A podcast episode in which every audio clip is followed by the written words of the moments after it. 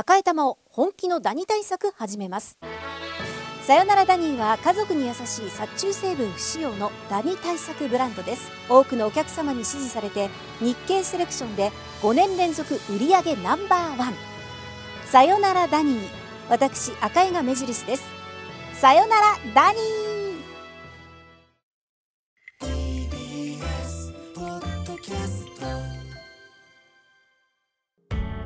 発信型ニュースプロジェクト TBS ラディオ905-954おぎゅうえちきセッションさあ、日替わりコメンテーターの登場です。今日の担当は CBC テレビ東京報道部木下大記者です。よろしくお願いいたします。本日はお招きありがとうございます。はい、よろしくお願いいたします。はい。えー、木下大さんは1999年 CBC 中部日本放送に入社営業局事業局などを経て2010年に報道部へ。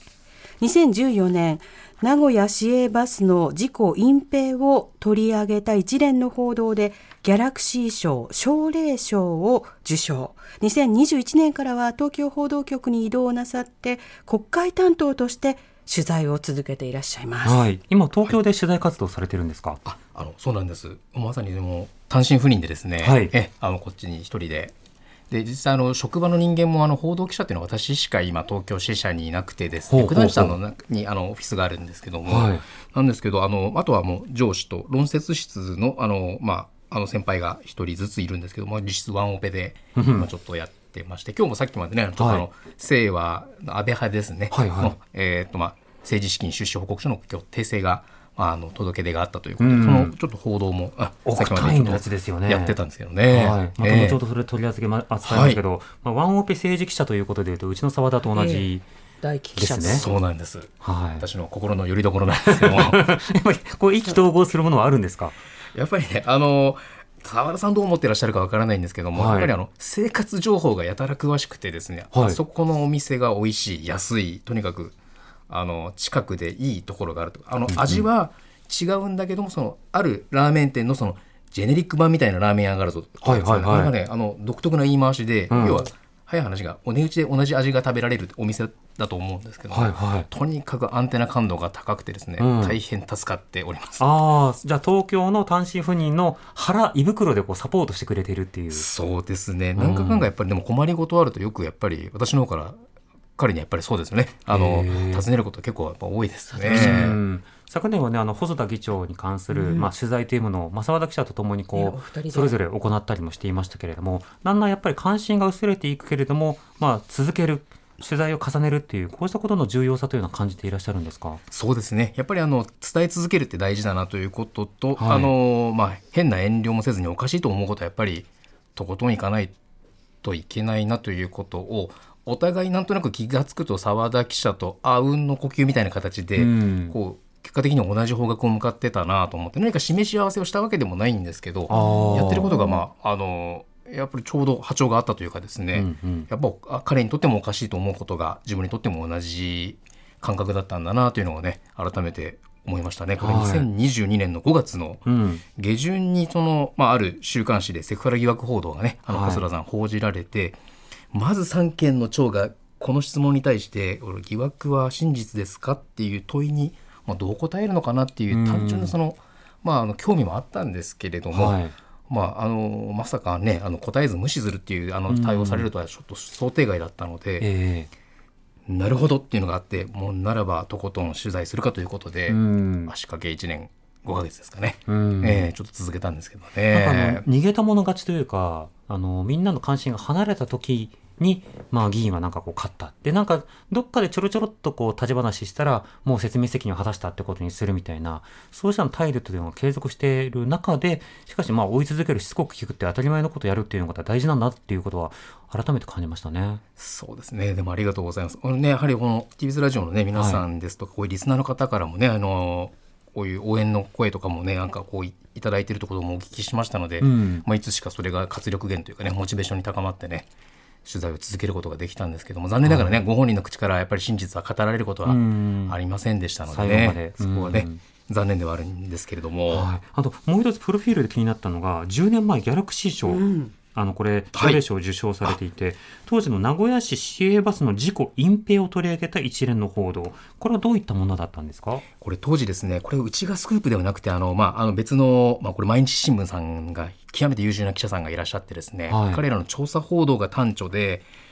事故隠し要はバスが何かに物損したり、まあ、物損が多いですかね、うん。例えば電柱にぶつかったりガードパイプガードレールにぶつかってそのままほったらかしって警察に届け出せなかしなかったっていうケースが、まあ、気が付くと、まあ、2000件近くあったという調査報道を、まあ、これ衝撃だったんですけども、うん。これが2011年の8月にあのその新聞社さんが報じて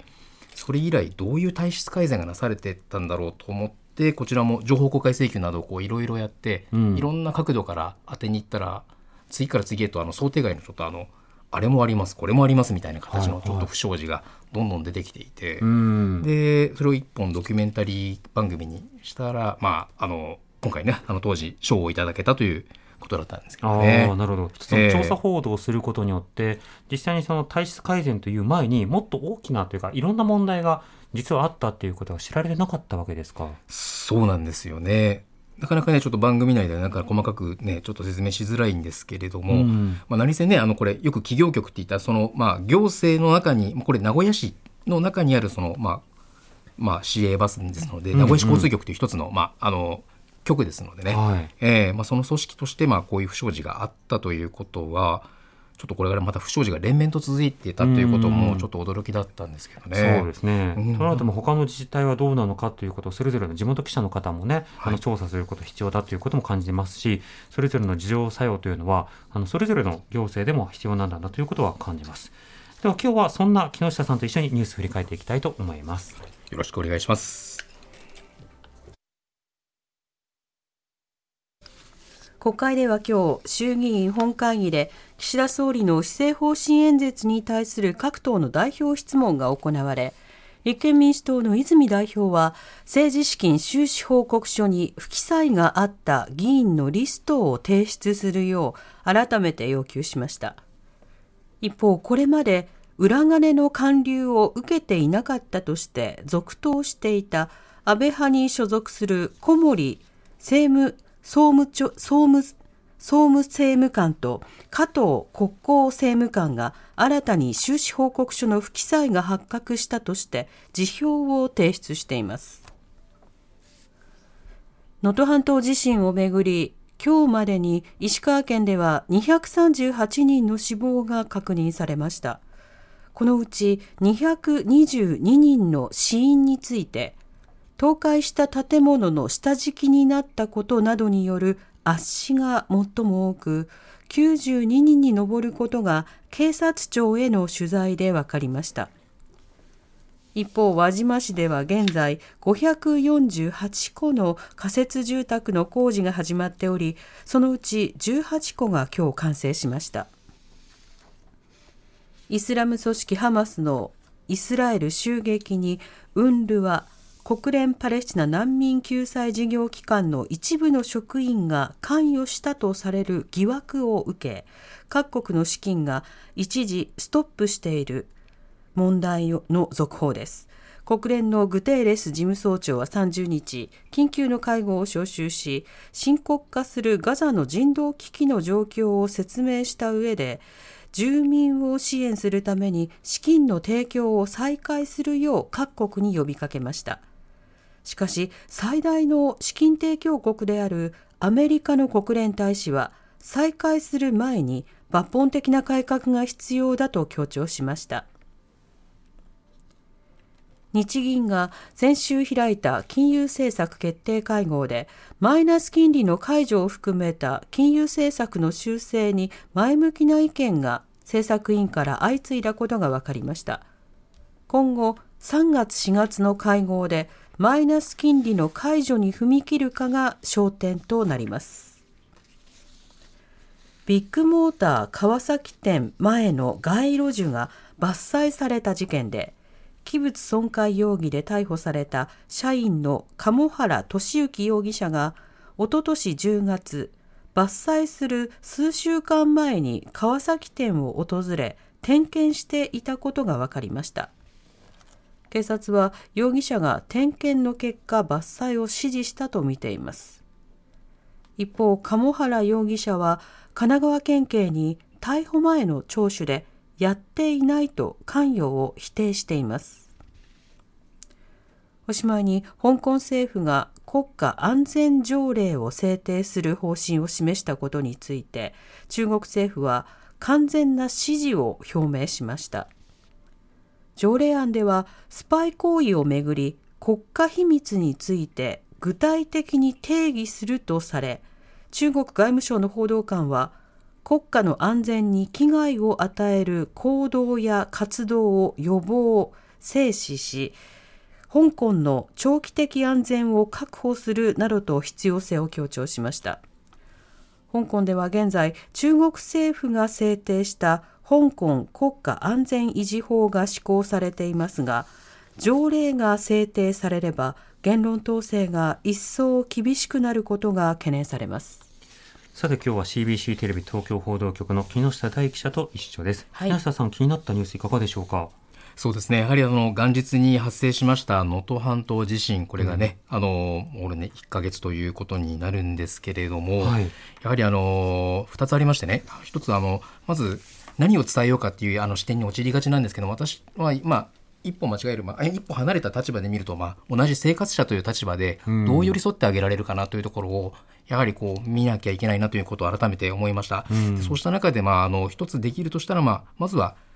募金をするというのが一つもありますので、私もあの何度かちょっと JRN さんの、ね、募金の方やらせていただきました。あと、まあ、できることということで言うと、まあ、あのまず伝え続けること。ただそれは何を伝えるかというにもよるんですけれども、うん。相手が不快に思ったりとかそうじゃないこっちを伝えてほしい。きっとおそらく何かシグナルがあると思いますので、ええ。声なき声をどうやってこう拾い上げて寄り添ってあげられるかそれをうまく伝えてあげられるかといういうのを何かうまくできる術がないかなと。まだ現地取材もしてないんでね私もこんなことをねあの好き勝手申し上げてますけどもあのきっとあの今被災地でご苦労なさってらっしゃる方たちの本当にあの伝えなきゃいけないものっていうのははい何かっていうのが、これは本当に記者がのだけではなくて、まあ、うん同じ生活者としてどう寄り添えるかということをここにやっぱりアンテナをしっかり張っていきたいなと思います。そうですね絵を撮るだけではなかなか難しいのでやはりその話当事者たちの話をじっくり聞くということこれ他ないですよね。うん、では今日は木下さんが、えー今一番気になっているトピックスを伺うフロントラインセッションこの後です。TBS Radio 荻上チキセッション TBS Radio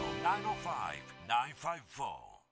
ここからはフロントラインセッション日替わりコメンテーターに今一番気になるトピックスについてお話しいただきます。今日は CBC テレビ東京報道局の木下大記者です。よろしくお願いいたします。よろしくお願いいたします。はい。に言うとですね、私の部署があの、はい。東京報報道部という部署でして、あ、はい。報道部なんですね。この場をお借りしてちょっと、はい。あのすいません。あすいません。私の事前に正しく。ちょっとお伝えしてなくて、えいえいえ。CBC テレビ東京報道部木下大記者です。はいよろしくお願いします。よろしくお願いいたします。さて今日もあの東京から地元に発信する意義ということでお話を伺うんですが先ほどお話を伺いましたようにお一方なんですか、ね。記者としては。そうなんです。まあ、記者としてはね、本当にあの、ワンオペという形で、うん。ええ。で、ライフワークの中にもね、まあ、いくつか、まあ、うちもテレビとラジオ兼営局ということもありますので、はい。テレビ向けの、まあ、夕方用に向けての取材、昼ニュースの取材ですとか、それ以外ですと、あとは、毎週、あの、レギュラーで、ラジオの番組で、これ、東海3県、愛知、岐阜、三重のうちの放送エリアだけで今やってる番組で、うん、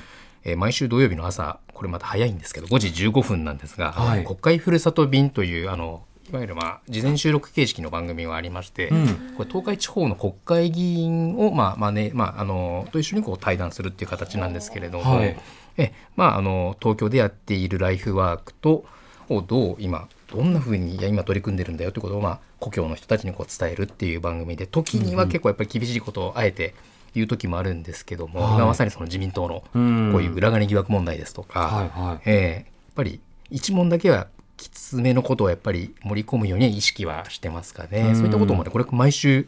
放送してるのでなのでそうですね。これ東海出身の議員さん国会議員さんというと今でいうとどんな方がいるんですか？まああのー与党野党バランスはいいんですけども、はい。今野党でもねそれぞれ国民民主党の例えばまあこれ特定の名前出すとまあ大塚浩平さんですとか、はい。まあ、古川元久さんですとか、うん。野党でもその要職についてる人っていうのは結構うん。東海地方の野党の議員っていうのはやっぱ多くてですね、はい。であとはそうですね、えーまあ、与党でもねあの公明の公明党さんの、まあ、議員さんですとか、はい。自民の方とかねいろいろいらっしゃいますけれどうも、ん。まあ、あのそうですよね、えーまあ、人数でいうとまあ50人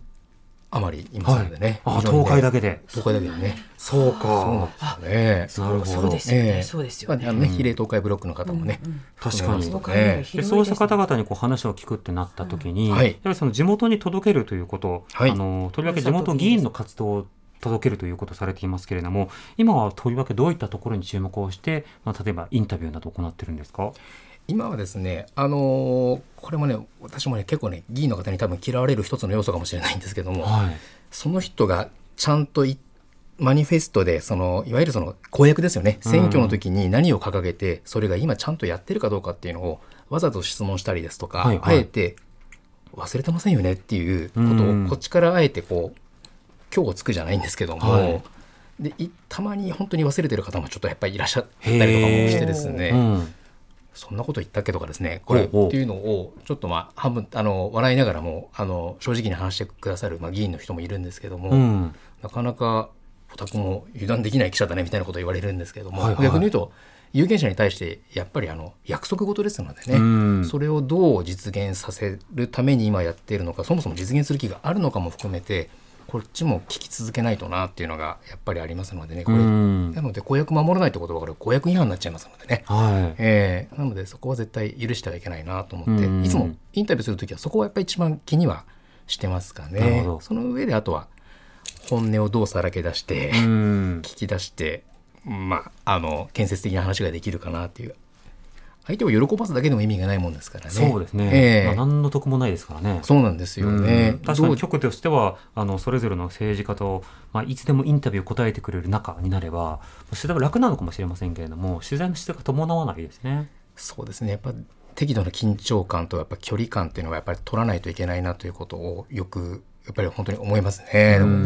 これちなみに今回の裏金問題でいうと、はい。東海地区の議員さんもやっぱり関わっていらっしゃるんですか？そうですね。安倍派だけでも、まあ、今回ちょっと自民党を、まあ、離党と除名それぞれあの2人の議員が、はい。あのいますけれども、うん。その人たちがあの含めると、まあ、この地方ですと10人ですか？10人。安倍派だけで東海地方って安倍派自体がねやっぱ最大派閥ってことがあって全国でもね、い、あのいろんな議員さんが、まあ、構成メンバー入ってるんですけども、うん。圧倒的に多いですのでやっぱり比逮例して捕された池田議員あと大野議員。これが東海出身。そうですね。大野さんの場合はえ在宅起訴という形で訴。うん。で池田議員に関してはえ逮捕起訴という形なんですよね。はい。なのでどちらも、ええ。様子もあのずっと追っていらっしゃったんですよね。はい。池田議員に関しては、はい。私が東京着任する前から、まあ、あの、前の記者も苦労してましたけども、何か不祥事があるときに、これ実は、まあ、あの、報じられている話なんで、まあ、言いますと、何度かやっぱ不祥事、彼を取り巻く不祥事ってあったんですけども、うん。やっぱり煙巻いて、自分の説明責任をやっぱり果たさないっていうのが、はい。ちょっとそのスタンスが、まあ、浮き彫りになった議員ではあったので、うん。あのーその印象がやっぱり実際に接してみてやっぱ変わらないなっていうのが今回まさにこの派閥の金の問題っていうのも結局雲隠れして逮捕されるまではですね、表で自分のせ言葉で説明するっていうことは一切なかったので、はい。まあ、そういう意味ではね今回その在宅起訴になった岐阜の参議院の大野議員に関しては、まああのまあ、在宅起訴っていうことでねこれからまた裁判も進められると思いますけども、うん。まあまあ、とりあえず判を押したようにね同じことを繰り返し精査しますっていうこともずっと繰り返されてましたけど、まあうんとりあえず表に出てきてね自分が自らコメントを発するっていうことだけは彼もね逃げずにはやってたと思うので、大野議員の方は、えーまあ、当たり前のことなんですけどね、公職公人としてはいはい。表に出てきて説明する、これは当たり前のことなんですけども、まあ、比べてみると、まあ、それがやってなくって今に至ってる議員と今回あの両極端のあの姿勢だったなというふうにはちょっとあのへはためから見てね思いましたけど、ね、ー池田議員は他の県でも例えばあの議員会館とかであのこう捕まえようとしてもこうぬるりと行くような格好だったんですか、うん基本的にはやっぱりでもそうですよね。国会のああいう例えば衆議院の本会議場出てきて終わったところですとか、まあこれこそれこそね細田議長へあの、インタビューする時と同じな、取材する時と同じなんですけども、はい。まあ基本はやっぱり応じないうん。か、あのささっとこう早歩きでこう我々がいない方に向かってこう、うん。歩いていかれると。かですねなるほどそういったことはよくねやっぱり見かけましたね記。者を見るとスーッとこうんなんか別の廊下の方う磁力と磁力が反発するようにヌーッと行かれるっていう。まあ、ご本人はねどう思ってるか分かりませんけども、はいあの少なくとも私はそう感じましたうね。んあれですよね、あの池田議員ってあのドライバーであのパソコン破壊したっていう、今回あのそうなんです、うん、ふうに報じられている方ですよね。そうなんですようねん。でもこれあの記者として政治家にこう次から次へとこう当たっていったりあるいはマイク用意してじゃあインタビュー取りますねってなった時に本当にその政治家のキャラクターというか個人差って大きく出るものなんでしょうか？これね何もやっぱり一番分かりやすいのは平場のインタビューだったら大体いい話だったらみんな快く応じるんですけども、はい。一番見極めはやっぱり何かトラブルがあったりとか要はまあ自分の政治生命にピンチになるなりそうな時にそれでもちゃんとコメントを発することができるうん。かどうかっていうのが一つやっぱり大きいなと思ってそれができない人とほぼ半分ぐらいかなっていう印象ですね。今東海地方の議員ですと。50人いたら25人は逃げて25人は答えるみたいな。そうなんですね。こちらもね、あの、去年、あ一昨年ですかね、あの、はい。安倍元総理が銃撃で亡くなられた後に、まあ、旧統一教会関連のね、うん。あの、政治とのつながりっていうのがよく、あの、報じられましたけども、やっぱはいりあの、東海地方でもね、一定数そういう議員が、何がしかの形でこう関わりがあったっていうことで、まあ、取材に行こうものなら、うん。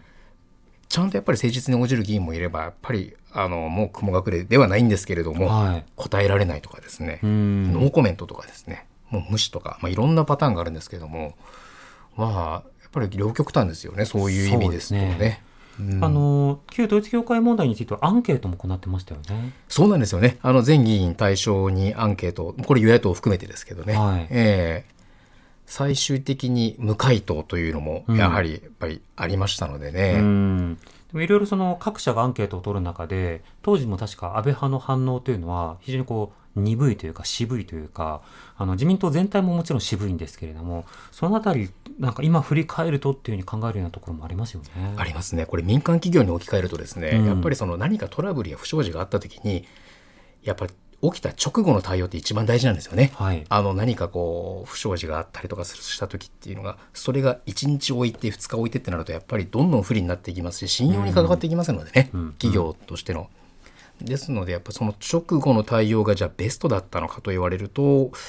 まあちょっとお世辞でもですねなかなかあの迅速な対応してたとはちょっと思えませんね。うんそうですね。それこ民間の企業だとあの企業の商品買わないとか株価が下がるとかいろいろそのペケを作れるつける方法っていろいろあると思うんですよ。で原因にとっては、まあ、唯一落選ってことなんですけれどもこれ自民党がやっぱり一強であり続けたことの弊害つまり落ちないよね黙ってれば落ちないよね黙ってれば忘れるしまた受かるよねっていうそういった感覚はそれぞれの議員にもあるんでしょうかね。おそらくあの少なくとも全国の議員さんねまだ取材できてないんでわからないんですけど私が、あの身近に取材している議員は、まあ、ほとんどそのケースだと思います。うんほとぼりみたいな感覚を持っていらっしゃるんですか？そうですねはあのそれはありますね。うんこの裏金問題について東京から地元に報じるとき、地元のリスナーの方々の反応はどうでしょうか？あのやっぱり説明責任ってやっぱ果たさないのはやっぱりおかしいっていうのがやっぱりこれおしおしもうむしろ記者に対するお叱りですかね。あのもっとぐいぐいやってもいいんじゃないですかとはいかっていうのもやっぱりありますし、なぜ説明し終わるまで食いつかないんだみたいな。そうですねその類に近いことはやっぱりあべ、ね、言われることもやっぱりありますしね。うんええ木下さんはあの食いついてるうん側じゃないですか。側って言ったらあれですけど、そうですかね。あの感じに。追いかける人と、うん。まあ、とはいえそのぶら下がる人とあとその派閥のクラブ会見には出る人と、まあ、いろいろなタイプの人いると思うんですけれども、とはいえその全体としてはそこにはメディア不信のようなものもちょっとお感じにはなるということですか？なかなかねメディアの立場でねお答えづらいんですけども、うん。おそらくはないとは言えないですよね。否定はできないですよね。でうも。んそうなった時にしかし地元議員に関する国会の特集これをまあ毎週こう報じるということこうしたことを通じてやっぱ国会との距離を縮めるということは意図されてるんでしょうか？あのそれはあります、うん。あのどうやったらもっと身近に政治を感じていただけるかなですとか、うんうん。もっと言うとよく政治家の先生たちも将来世代将来世代ってよく言葉は飛び交うんですけども、はい。言ってしまえばそのお子さんたちですよね。うん。でそのよく有権者って言葉を一方で使いたがる政治家いるんですけど、うん。いやいやいや先生有権者じゃなくて投票権持ってない人いるでしょ。っつってその人に対しても寄り添ってくださいよってう言って、ん。評伝じゃないんですよって言ってあなたの相手にしてるのはっていうですね、もうあらゆる世代の人たちを対象に物事決めないとダメですよってもう浮き彫りですよっていうことはあのなるべく気づいたら注意はするようにしてるんですけどね、ええ。まあ、癖なんでしょうね。やっぱりうん。それでも有権者ってやっぱり連呼される議員はまあ、い選ますよね。挙の時の言葉遣いでしょうね。でもそういったその議員に対するインタビューを行う際でも、議員本人はオンオフつけようときっとしてるんだろうなって思う瞬間があるんですけど、声って拾えますよね。そのオンオフの隠しきれないそのオフ感も含めて、あ、この人こういった言葉遣いを普段してるなっていうのは乗るような気はするんですけど、どうですか？わ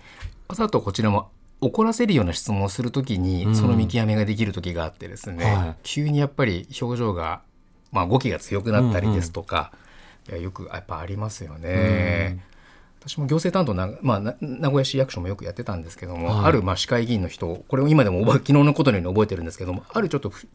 あの口利き疑惑報道があって、はい。い、わゆる圧力をあの公務員にあの働きかけて職員の不正採用に関わった事案があったんですけどもそれに、まあ、あのどうも現職の市議会議員が絡んでたんじゃないかということで、まあ、疑惑だったんですけど、